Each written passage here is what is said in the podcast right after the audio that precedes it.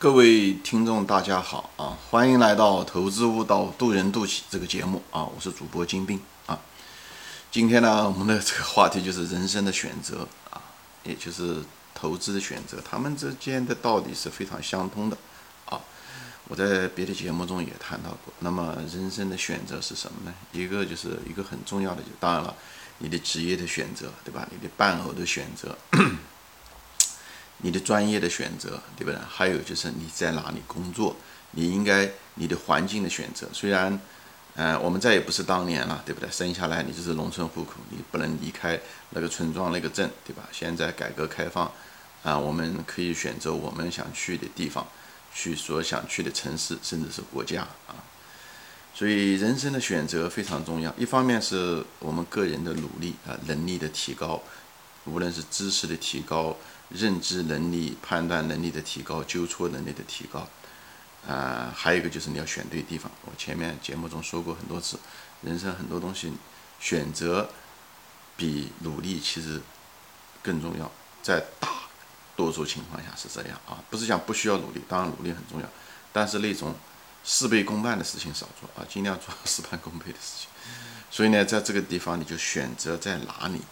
哎，这个很重要，对吧？你一个人，一个农民，他你是选择在一辈子在一个偏远的一个乡村啊，你因为你生在那，所以你得长在那，呃，一一辈子在那个地方辛辛苦苦的耕耘，呃，对吧？而且老了以后还，对吧？富不过继，还得靠子女，还是应该去大城市去打工，去奋斗，对不对？也许呢，还能博得自己的一番天地，对吧？不代表每个人都能成功，但是也不一样。还有的年轻人，比方说你从呃，名校毕业出来了，对不对？你是愿意去一个呃机关单位做一个公务员呢，一辈子平平安安的呢，对不对？呃，求得对不对？嗯，老婆孩子，呃呃，热炕头还是什么？还是说你愿意去拼搏一番，在你年轻的时候，比方说出，无论是出出国啊，或者到深圳啊等等这些机会更多的地方，去迎接更多的不确定性呢？这都是人生的一些选择。但有些选择是明摆在那个地方的，所以我在这地方分享，主要这个节目分享的是这个东西啊，就是有有些情况你看不清楚，有些情况还是能够看到的啊。比方说，说当时有一个故事，我忘了是谁说的了啊。当时是一个新几内亚的一个很有名的一个政治家，他当时呢就跟一个生物学家还是什么一个鸟类学家是从欧洲来的，哎。呃，他们在新几内亚的一个海滩上就见面了，因为他们两个之间就聊天。这位知名的就是很有学识的一个政治家，呃，他很困扰，因为新几内亚是一个很贫穷的国家啊，他以前就像一个原始社会一样的，呃，半部落半原始社会的样子。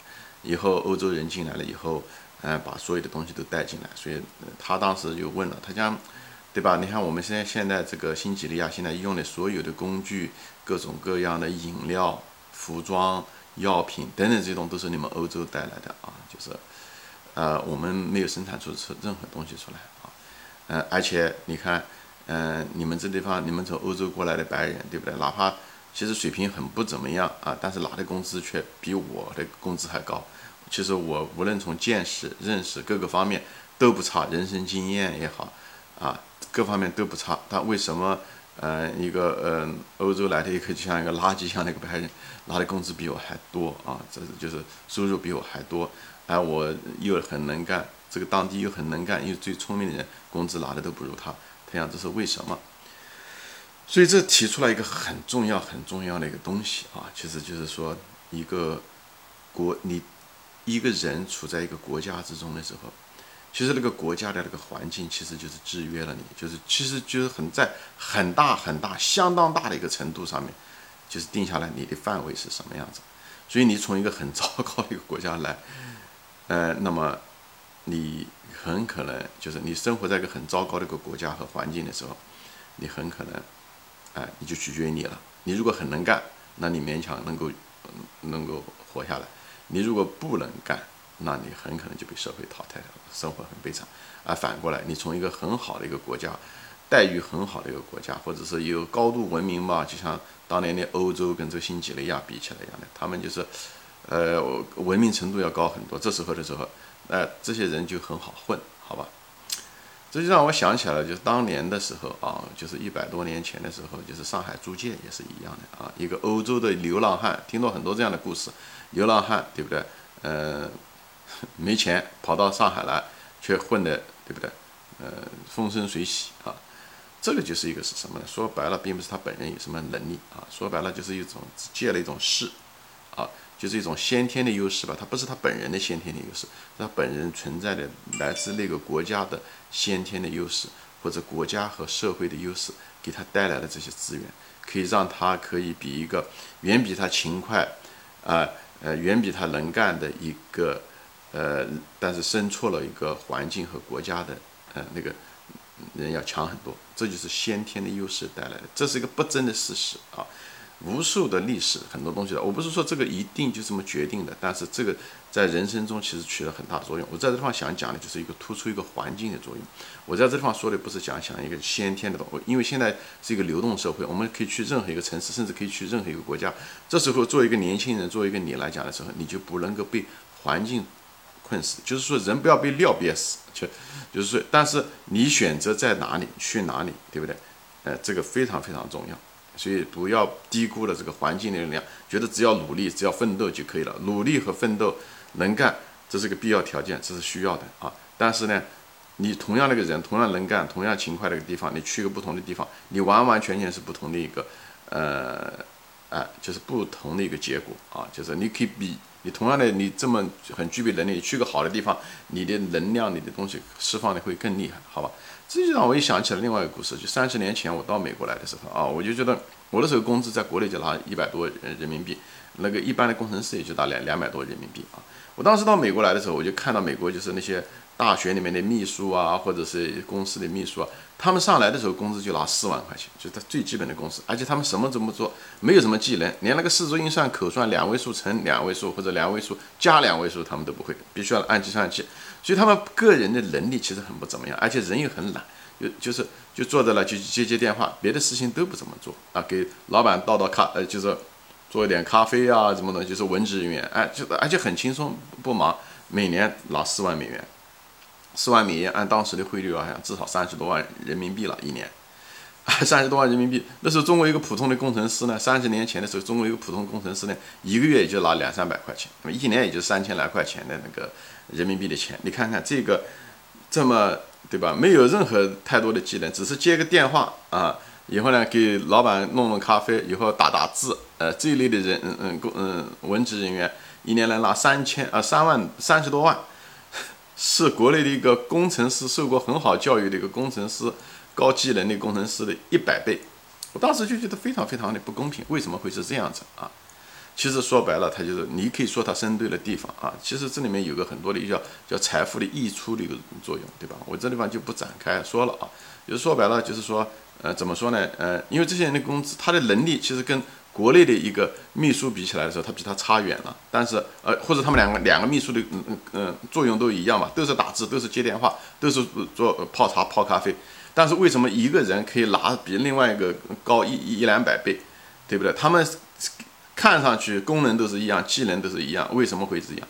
但是像这个人创造的价值其实是更高，因为他给那个老板开的那做的那咖啡，那个那个企业家他在国内，他啊他在呃美国，他很可能他一天他的一个小时的那个创造的收入可能是几万块钱或者是几千块钱，所以呢，他给他泡一杯咖啡，他喝了这个咖啡，他精神。嗯，好了一些，以后他很可能会想出更好的一个主意等等，他可以给社会创造更多的财富。而你在国内的那一位，嗯，同样的一个秘书，他给人家泡了个茶，给一个领导泡茶，那领导可能什么都没做，或者是他给一个，嗯，他的这个人，他做的给社会创造的价值少，你明白吗？就同样一杯咖啡给的人喝，但那个那个他的消费者，对，给社会创造的价值不一样。所以最后导致了他们本人做了一杯咖啡给社会创造的价值也不一样，这个我就不展开说了啊，这是一个另外一个话题，这这就叫财富的一个艺术作用。以后呢，对不起啊，以后呢就是是另外一个是什么呢？就是讲的是什么呢？它的结论是什么呢？结论就是说，在一个好的一个制度下啊，你能干，你就会更能干，你会更好的会发挥。即使一般人你也过得不差，就像那些秘书一样的，也过得也不差啊。像北欧啊，像美国啊、日本啊，就当年我就说三十年前啊，他在一个，但是在一个不好的一个制度下，或者是一个落后的制度下，你能干不一定行啊，你能干不一定行，那不能干呢，你肯定完蛋，因为他这个社会对你的容忍度很差，你就必须要很努力。就像非洲一些国家，或者是呃有一些很穷的国家，你就要很努力，哎，你只能够嗯勉强生活。就勉强生活，是吗？因为就大的环境对你没有那么多宽容心啊，呃，他这个社会的资源没有那么多宽容心，不会倾斜给你，因为它本身锅里面就没有，所以碗里面是不会有的。所以呢，你也得很努力。而那种好的那种社会啊，或者是富裕的国家吧，你可以这么说吧，它因为它资源多，它财富多，在锅里面，这个道理道理大家都很明白。所以呢，你那个碗里面呢，你很容易有。虽然你那个碗并不是一个很浅的碗，或者是能力不够，但是它会会资源通过各种方式，通过福利也好，各个方式都会流转给你。所以人就这一辈子，啊，就那么七八十年时间，所以你在哪个地方选择去哪里很重要。所以这就是为什么很多年轻人那么辛苦，背井离乡，他也愿意去深圳，去，对不对？大的城市去拼搏一把，跟这个非常有关系，就在这儿，因为那里边的环境好。虽然你地位当时比较低，但是你会得到很多的资源，就在这个地方。投资中的时候，这个题目是人生的选择和投资的选择，投资中也是一样。那么投资中做什么选择呢？你选的公司的时候很简单，你选一个一定是选一个比较宽松的行业，那个行业是每个对不对？企业活得都很滋润，对不对？你不希望那种企业竞争很厉害，大家都很辛苦，管理层也很辛苦。工人拼命的干活，有拼命的弄，而且还不知道怎么样，还很容易被淘汰。那种过度竞争的行业，就说白了，就挣钱很辛苦，挣钱很辛苦。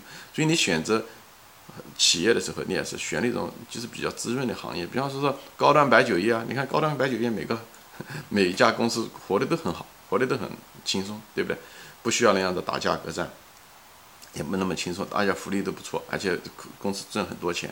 对不对？高端白酒业、烟草业啊，等等这些东西都是非常好的行业，还有那种竞争性很厉害，比方是一些零零售业啊，啊，这些餐馆啊那种，呃，那种都是竞争很厉害，因为进入门槛比较低，以后大家都很厉害，所以环境本身特别特别重要，就是这样，好吧？所以就是说，那是不是说，那有的人会争论，那是不是就是坏的，就是一定坏就没有机会，好的就没有？绝对不是这样子的。所以我再把这个结论放到最后，有耐心的人听一下。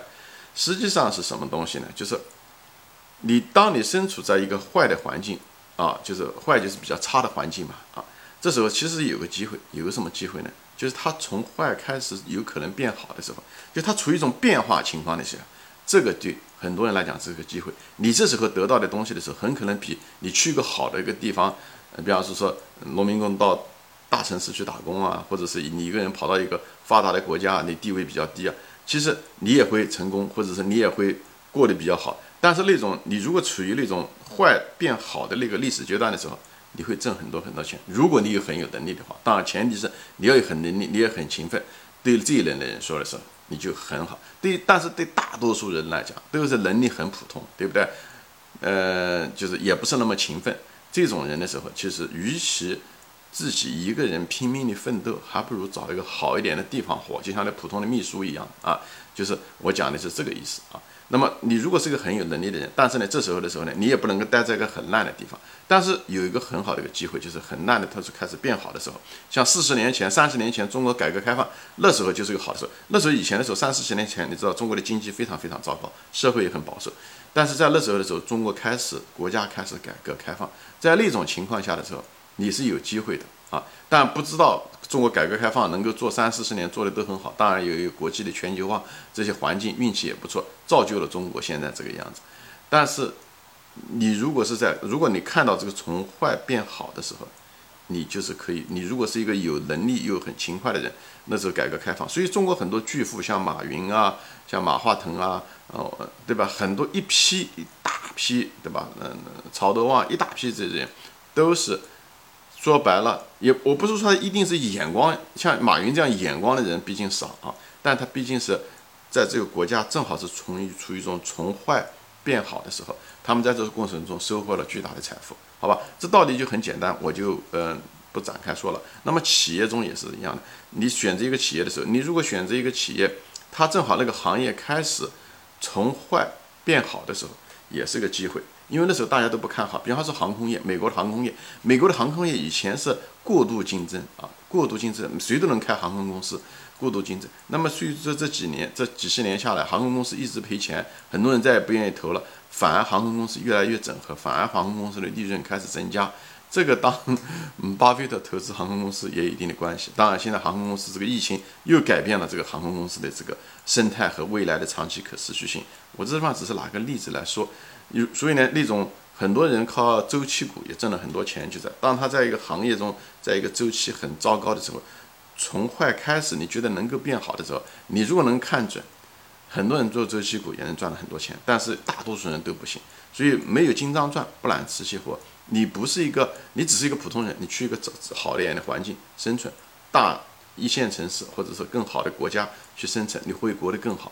你如果觉得你自己很有本事，那么，对吧？就像投资一样的，你觉得你你很有本事，你做周期股，但是百分之九十九以上的人都不适合做周期股。但是做周期股，你真的懂，你可以赚大钱啊！所以。如果这个企业，比方说周期一行业开始周转，对不对？以后管理层变得更好，对不对？以后营业收入不断在增加，在这种情况下，你能看到这个呃症状的时候，你才下去买，而不是说你希望它怎么样。比方说一个很差的国家，你希望它能够上去，那不一定，对不对？你如果是一九二零年的时候，你到中国去，那么中国后面三十年一直在打仗，你如果进去，对不对？你认为中国已经很糟糕，很糟糕。一九二零年，你没想到它会更糟糕，对不对？就像你一九五七年的回国的那些右派一样的，对不对？你如果回去，你觉得呃怎么样？怎么样？怎么样？那中国有至少有二十年都是这样子的，对不对？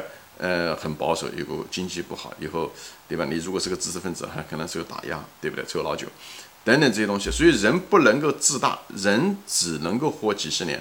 所以要学会选择，学会选择的前提是什么？你要知道你自己几斤几两，你是什么人，这是第一啊。你是个如果普通人，找个好点的环境。你如果是觉得你很牛，对不对？